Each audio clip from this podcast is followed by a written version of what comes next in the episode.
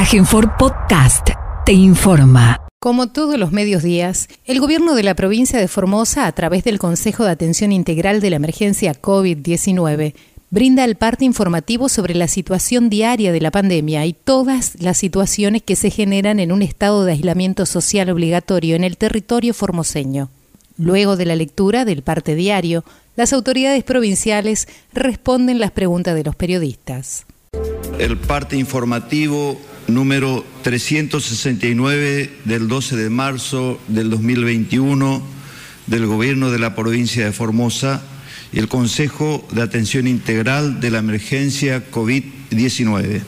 Primero, en las últimas 24 horas se han realizado 3.710 test de vigilancia y búsqueda activa de casos, arrojando 20 de ellos resultados positivos a coronavirus correspondiendo a Formosa 11, 6 por contacto estrechos, 4 por búsqueda activa en terreno y una consulta por síntomas leves.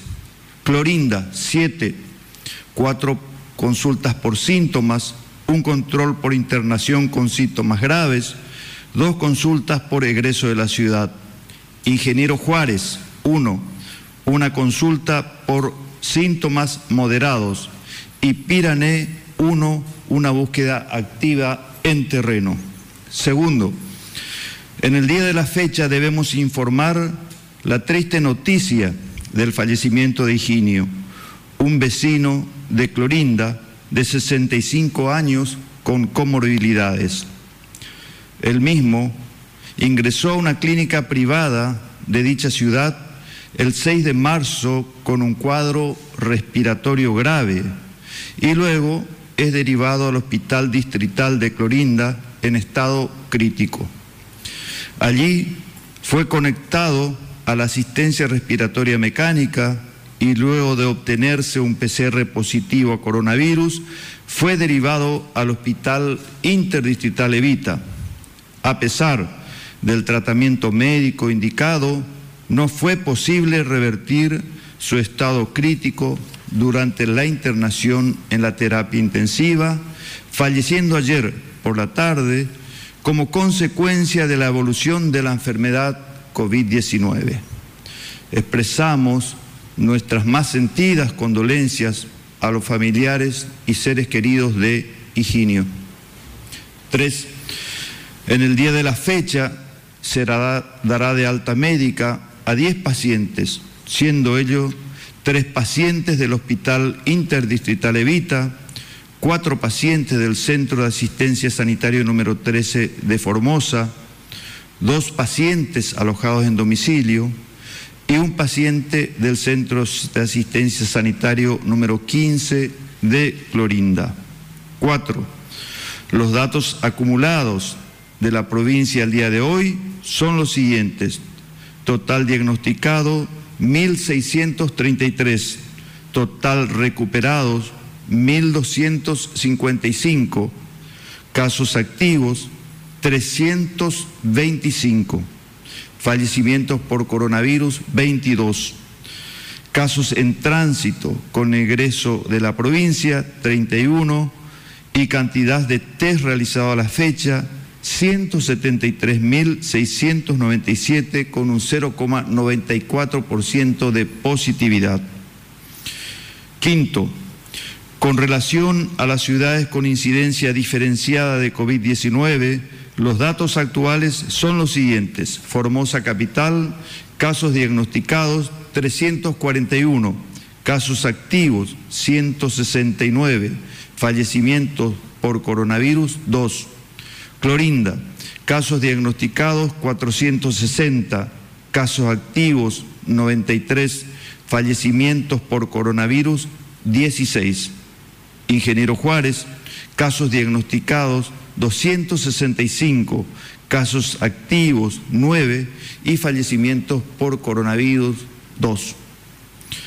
Sexto, los números de las últimas 24 horas relativos a la tarea preventiva que lleva adelante la policía en toda la provincia son los siguientes.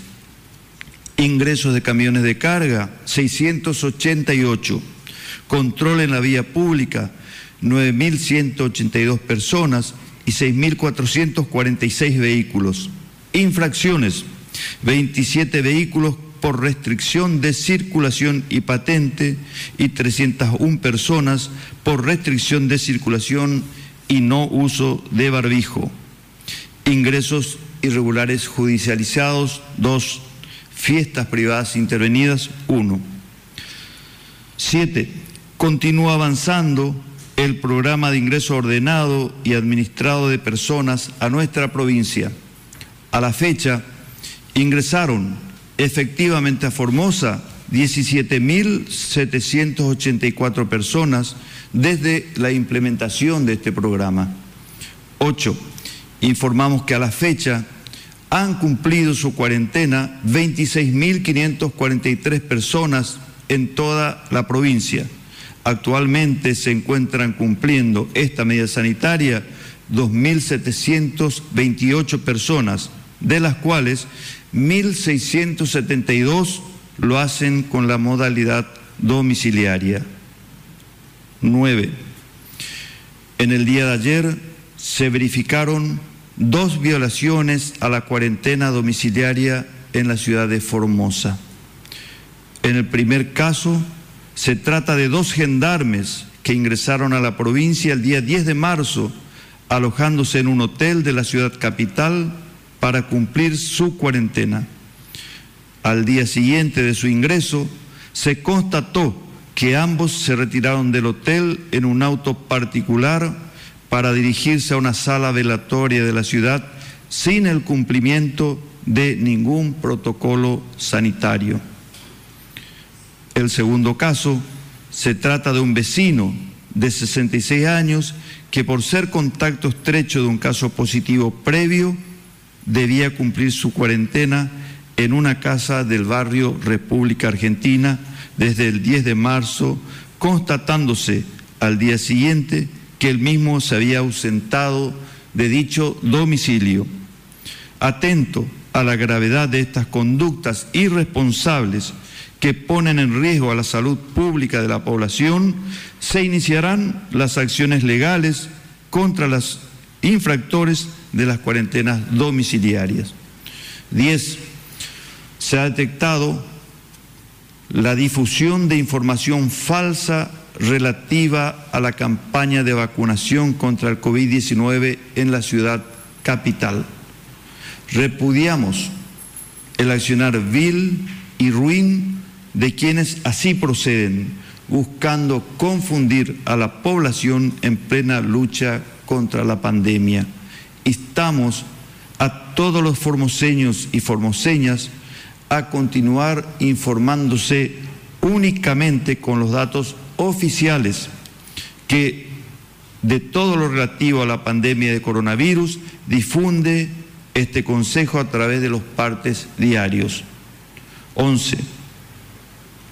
En relación al avance de la campaña de vacunación contra el COVID-19, recordamos a la población que el día de mañana, sábado 12 de marzo, serán vacunados los adultos mayores de 80 años residentes en Formosa Capital, es decir, las clases 36, 37, 38, 39 y 40 en distintas escuelas ubicadas estratégicamente para facilitar esta importante tarea sanitaria. 12. Con provincianos, en estos últimos dos días hemos alcanzado un nuevo récord diario de testeos a coronavirus en el marco de la búsqueda activa de casos, el control de las medidas sanitarias en toda la provincia y el trabajo en terreno para mitigar los brotes de contagios. De esta manera superamos los 173 mil test realizados desde el inicio de la pandemia. Este trabajo refleja el enorme esfuerzo y compromiso de todo el personal de salud abocado a la lucha contra la pandemia, así como la invalorable colaboración de los voluntarios por la salud y la vida. La mentira, la manipulación de la información y el ocultamiento de la realidad que un sector político realiza en complicidad con medios de comunicación de Buenos Aires constituyen una inaceptable falta de respeto a todas las personas que trabajan incansablemente para cuidar la salud de la comunidad y significan, por ende, una falta de respeto para todo el pueblo formoseño. El único enemigo que tenemos es el virus.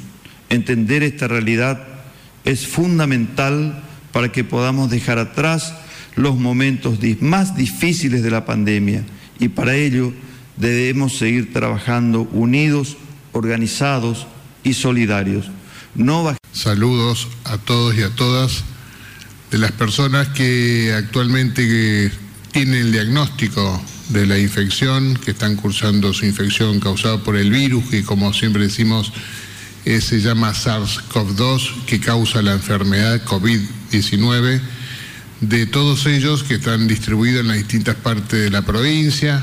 Eh, hay un grupo de ellos, 69, que están alojados en el Hospital Interdistrital Evita, que son aquel grupo de pacientes que necesitan eh, un control un poco más estricto y de mayor complejidad que de las otras personas o diagnosticadas también, pero que puedan estar ya en su domicilio haciendo aislamiento domiciliario, cursando su seguimiento de la infección ahí o en algún centro de atención sanitaria.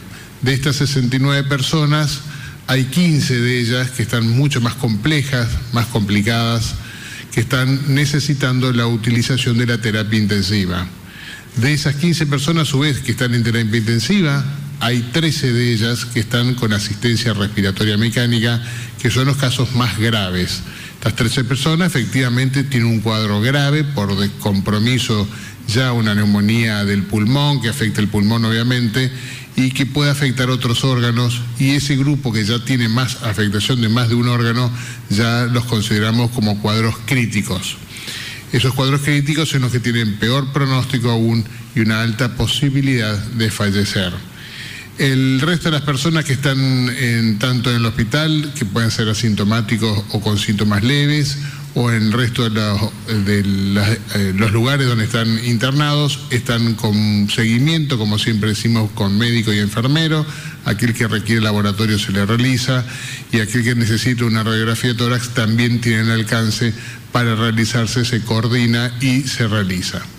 Y para terminar nada más, volvemos a recalcar la importancia de la vacunación, es en Formosa Capital para los que tienen 81 años y más y aquel grupo de personas que de Formosa Capital que tenga su eh, registro de eh, residencia en Formosa Capital, pero que no se pudo vacunar en la primera tanda de los de 85 para arriba, eh, los que tienen mayor años todavía, puede acercarse ese día también si por alguna causa no pudo acercarse en dicha oportunidad, para terminar de completar también a ese grupo de personas. Recordar llevar el DNI y aquella persona que por circunstancias especiales está postrada o en su domicilio y no se puede movilizar, un familiar o algún allegado puede ir hasta el colegio o a la escuela avisar de dicha situación que personal de salud irá hasta el domicilio en esa circunstancia especial exclusivamente para poder completar el esquema de vacunas. Gracias. Bueno, realmente seguimos viendo el aumento de casos. En el día de la fecha tenemos 20 casos nuevos, 9 de Capital, 6 de Clorinda, se agregó también a unos de Ingeniero Juárez y de Pirané. Entonces, ante esta situación que seguimos viendo el aumento y como decimos al día de ayer, vamos a esperar un aumento mayor porque estamos viendo la foto de 14 días hacia atrás. Entonces, ¿cómo nos preparamos ante esta situación? ¿Qué decisiones se toman? Siempre, ustedes saben, desde el principio hemos remarcado de que el Consejo de Atención Integral para la Emergencia COVID-19 tiene por centro al ser humano, porque se, se trata de una filosofía fundamentalmente humanista y cristiana.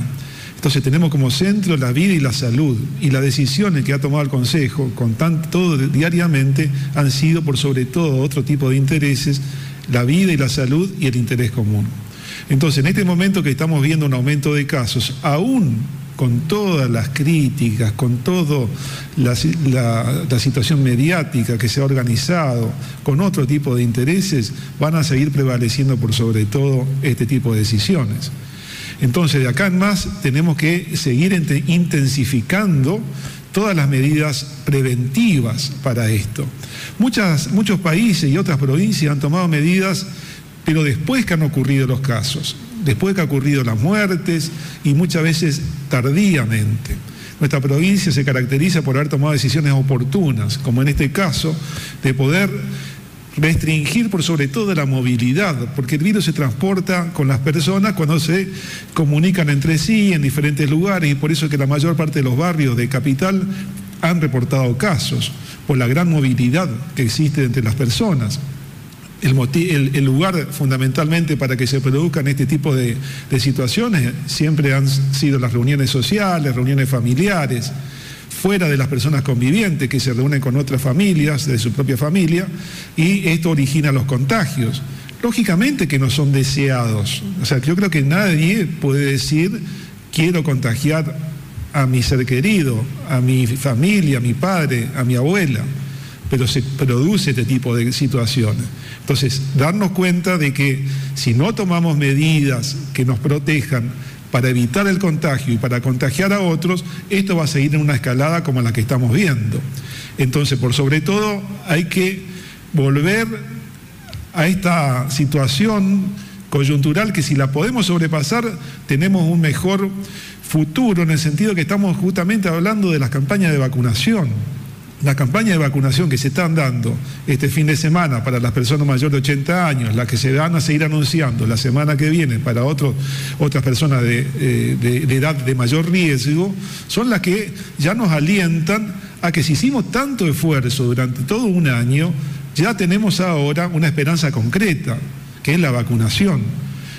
El alto eh, eh, de efectividad que tienen las vacunas también nos demuestran de que realmente esta va a ser una solución en los próximos meses.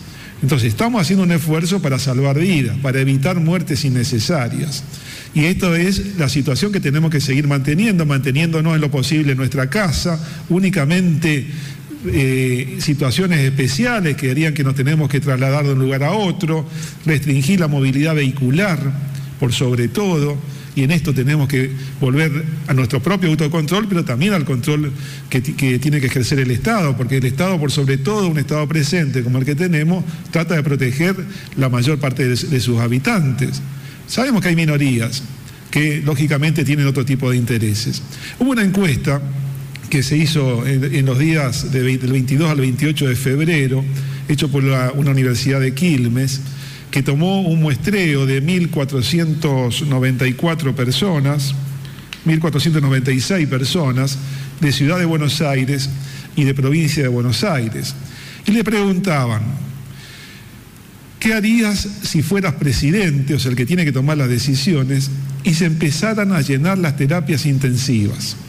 Nosotros actualmente en el Hospital Interdistrital Evita tenemos el 31% de la terapia ocupada con estos 15 pacientes que mencionaba el doctor Igolini.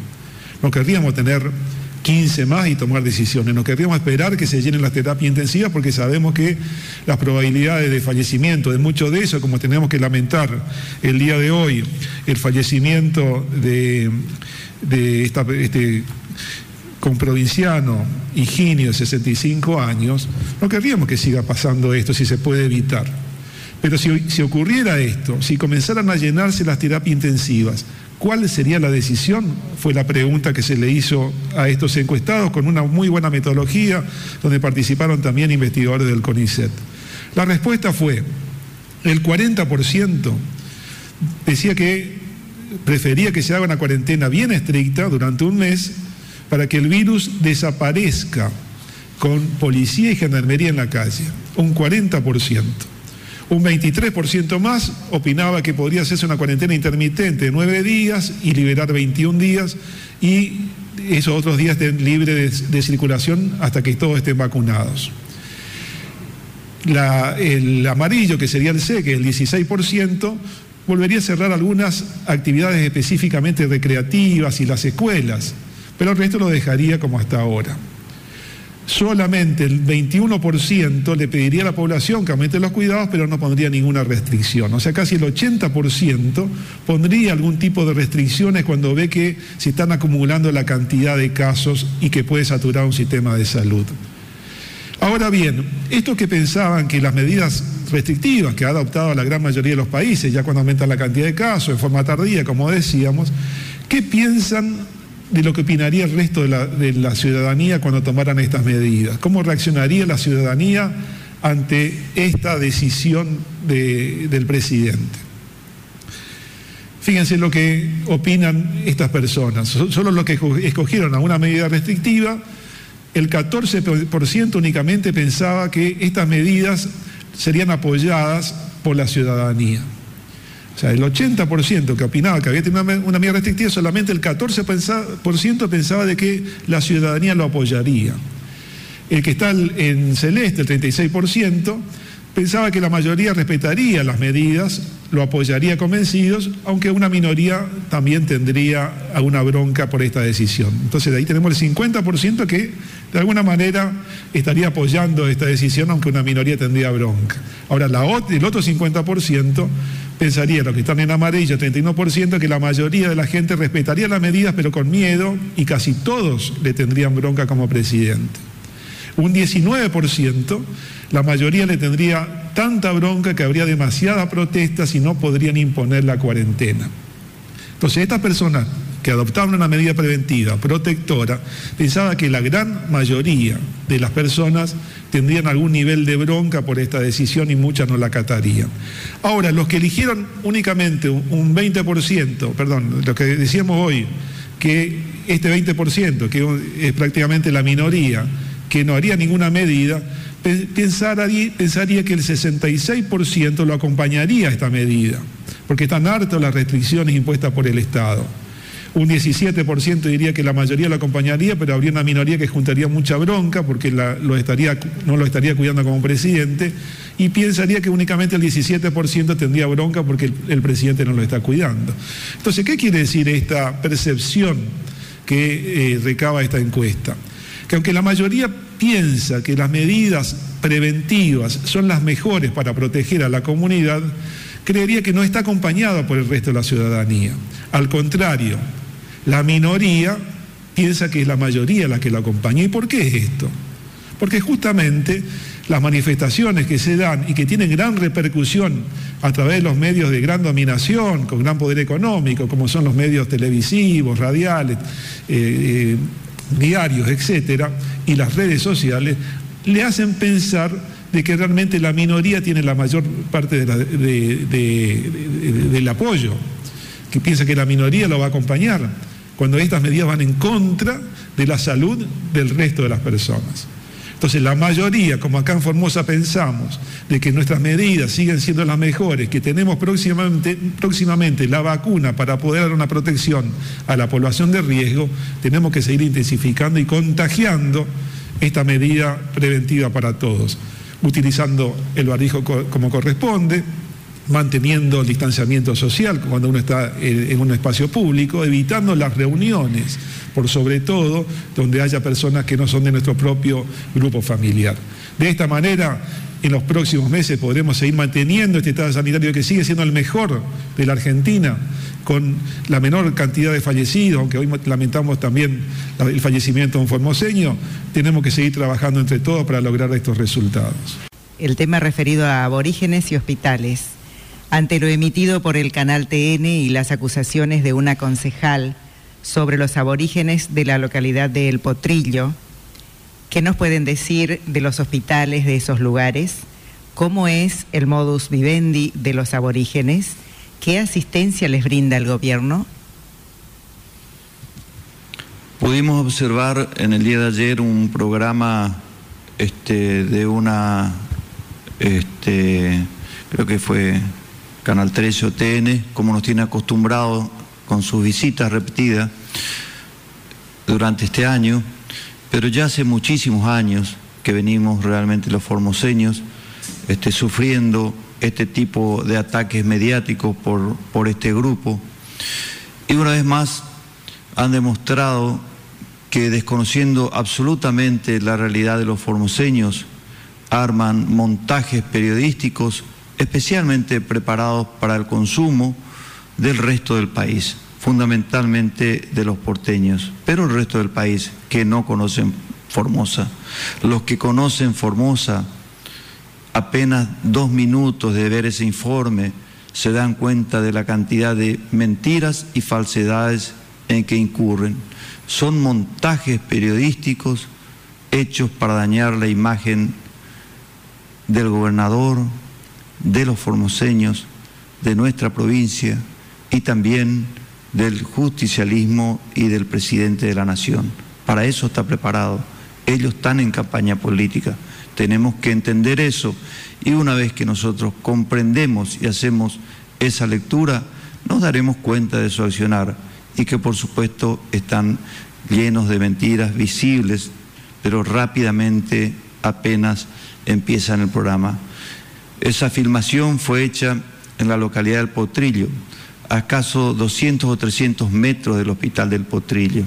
Y la periodista decía tranquilamente de que no existía ningún hospital en toda la zona, mientras que el Potrillo tiene un laboratorio con equipamiento este, de primer nivel, con profesionales, no solamente médicos, técnicos de laboratorio, bioquímicos, odontólogos, enfermeras universitarias, sino también está constituido por los mismos aborígenes que han estudiado y que brindan su servicio en ese lugar. Sin embargo, ignoraron completamente que a 200 metros de donde ellos estaban filmando había un hospital de estas características que tiene hasta su propio laboratorio de diagnóstico de PCR, que muchas ciudades grandes en la Argentina no lo poseen. Ignorando también que el Distrito Sanitario número uno de Ingeniero Juárez posee un hermoso hospital inaugurado por el presidente Néstor Kirchner y el doctor Gildo Infram en su momento, también con todas las características de un hospital de segundo nivel de complejidad, con cirugías, todo preparado para hacer cesáreas. Y decía esta señora periodista de que los aborígenes o las mujeres aborígenes debían trasladarse hasta las lomitas para tener sus partos. Absoluta mentira, desconociendo el trabajo intenso que se viene haciendo durante muchísimos años en esa zona con, todas con todos los aborígenes, pero con las mujeres especialmente y también con los niños, buscando y lográndose reducir la mortalidad a niveles impensados desde hace 10 o 15 años atrás, en donde en ese lugar no existía agua potable. Hoy tienen agua potable no solamente en un pozo, sino agua potable con red domiciliaria gratis. Energía eléctrica en los domicilios, en todo ese territorio Ramón Lista, donde estuvieron recurriendo el departamento Mataco, energía eléctrica, escuelas primarias con jardín de infantes, escuelas secundarias y hasta escuelas técnicas, agrotécnicas y técnicas en, ese lugar, eh, con registro civil instalado para respetar el derecho fundamental que tienen todo ser humano a tener una identidad conectados por redes de Wi-Fi. Tienen señales de Wi-Fi en todo ese territorio. En fin, caminos, asfalto. Eh, no hay directamente ningún área que haya sido descuidada. Ellos desconocen y van a mostrar a 200 metros del pueblo un montecito este, de ese lugar, diciéndose que se le implantaban chips demostrando su ignorancia total sobre el tema a las mujeres para que no tengan hijos. ¿De qué chip está hablando? Bueno, y sin embargo, esto es lo que estuvieron haciendo para consumo de gente que directamente no entiende mucho de esta cuestión y que está dispuesto a consumir y a creer este tipo de mentiras. La siguiente pregunta es de Hernán Salinas, Diario La Mañana, Radio Viva 102.3. El Consejo había anunciado que estaban trabajando en medidas paliativas que asistan a los sectores que se manifiestan hace una semana por ser los más afectados por la fase 1. ¿Cuáles son esas medidas y desde cuándo entrarían en vigencia?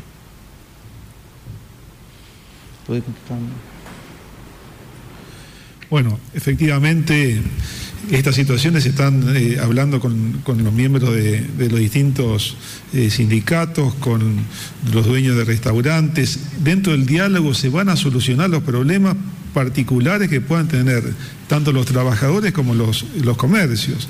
Este es el momento de poder disminuir justamente la cantidad de personas que puedan estar circulando en la calle. Entonces, por sobre todo priorizando, como decimos siempre, la salud y la vida, que en este momento hace que tengamos que quedarnos más en nuestra casa, que únicamente circulen las personas esenciales, estas situaciones que tienen como consecuencia que un efecto colateral no deseado, no deseado en estas decisiones por nadie, pero que lógicamente tiene personas que se afectan en su trabajo, en su economía, se van a ir buscando a través de los canales de diálogo las soluciones.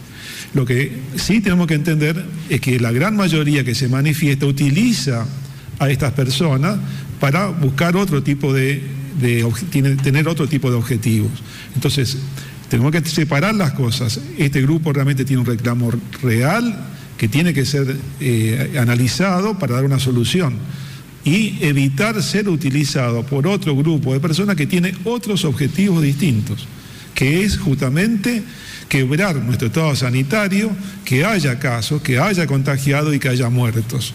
Esa es la situación que quieren mostrar como una, falla de nuestro sistema eh, de prevención y protección que se ha dado durante todos estos meses. Entonces, separemos las cosas. Estas cuestiones van a ser analizadas, están siendo dialogadas con los distintos actores y por otro lado, que no se mezclen con este otro tipo de eh, objetivos distintos a lo que tiene la comunidad en general. La siguiente pregunta es de Sergio Lázar, Radio La Mira. 86 mujeres embarazadas de comunidades aborígenes del oeste provincial denunciaron en un medio de comunicación nacional que se escondían en el monte para que la policía no se lleve a sus bebés. ¿Tienen conocimiento de esta información y qué medidas se tomó al respecto? Sería bueno conocer la identidad de, esas mujeres, porque realmente es una mentira burda y total. Volvemos a repetir, están en campaña política, están en campaña política electoral.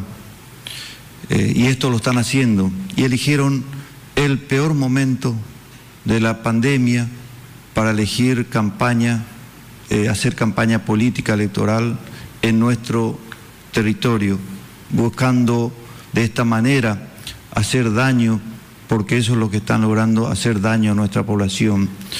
Eso, esas mujeres, no, fíjense ustedes que yo he visto la, la información, algunas de las mujeres que estaban con las caras tapadas, un montaje periodístico, esto es evidente que es así, no hay ninguna duda, y ya lo vamos a demostrar también, con la cara tapada, dijo que hace seis meses que estaba en el monte, seis meses que estaba escondida en el monte, y estaba embarazada de seis meses. O sea, es evidente que le dieron letra, porque quiere decir que se embarazó y el otro día fue al monte. Es evidente que le dieron letra. Entonces es una mentira total y por supuesto ya lo vamos a demostrar oportunamente. Es importante, creo yo, es también este, ahondando con, con, esta situación que están viviendo de marcha y manifestaciones, dar una información que uno de los positivos que hemos detectado este, en el día de ayer estuvo compartiendo la marcha, las manifestaciones.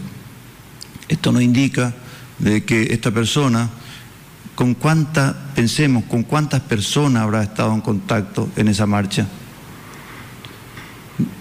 Luego dio positivo. Entonces tengamos cuidado, volvemos a repetir el uso del barbijo, la aglomeración de personas, son medidas nada buenas, nos van a llevar a un aumento de casos, a un aumento de, casos positivos y a un aumento de fallecimiento. Lamentablemente tenemos que hablar con esta crudeza. Algunos dirán hay que quieren meter miedo. No, es hablar con la verdad. Sabemos lo que estamos diciendo. Esto es así y crean no porque lo vamos a ir viendo día tras día el aumento del número de casos. Así que, formoseños, tomemos conciencia de esto. Nuestros hijos adolescentes, que muchas veces por ser jóvenes se creen indemnes a todos, no se dan cuenta que vienen, se contagian y llevan a su casa este virus.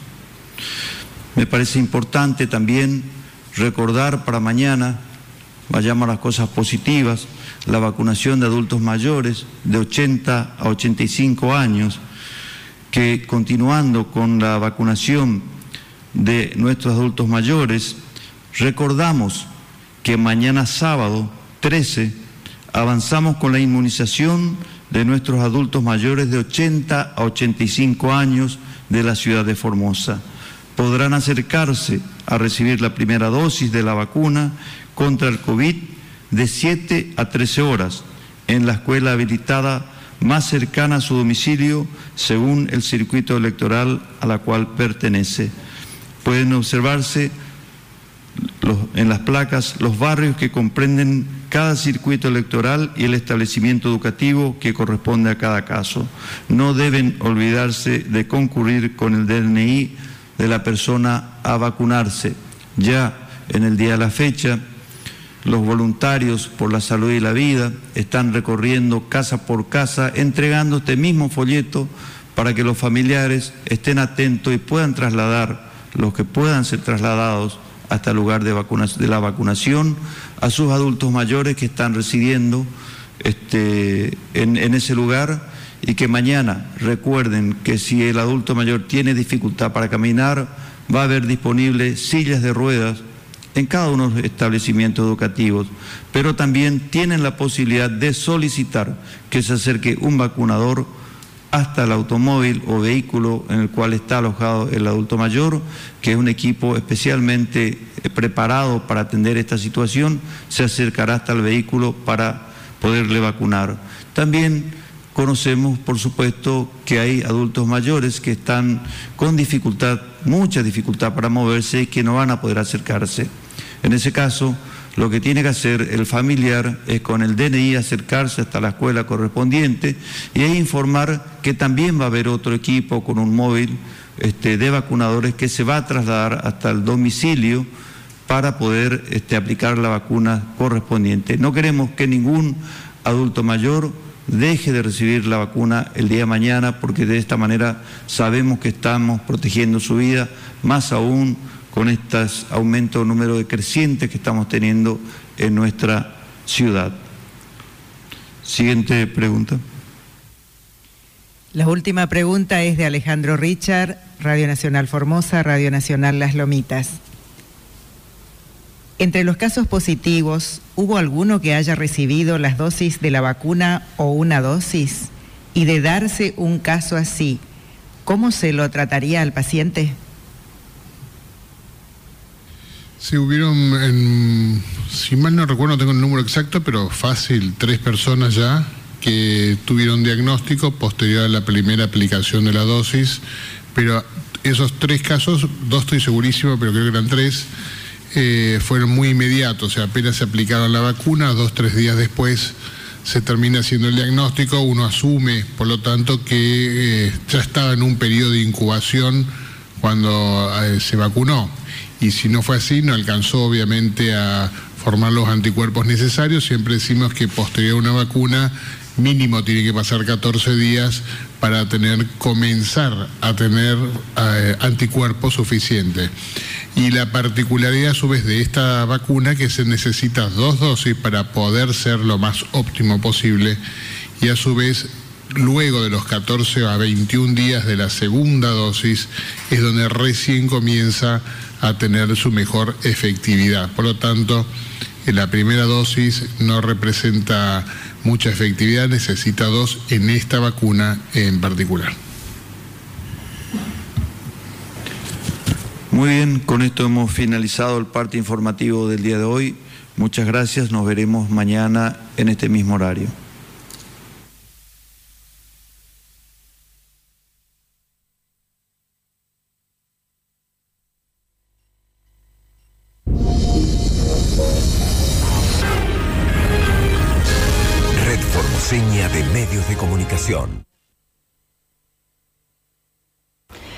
Muy buenas tardes, estamos en una emisión especial aquí de la red de medios en donde contamos en nuestro living con la presencia de la doctora Cristina Mirazú,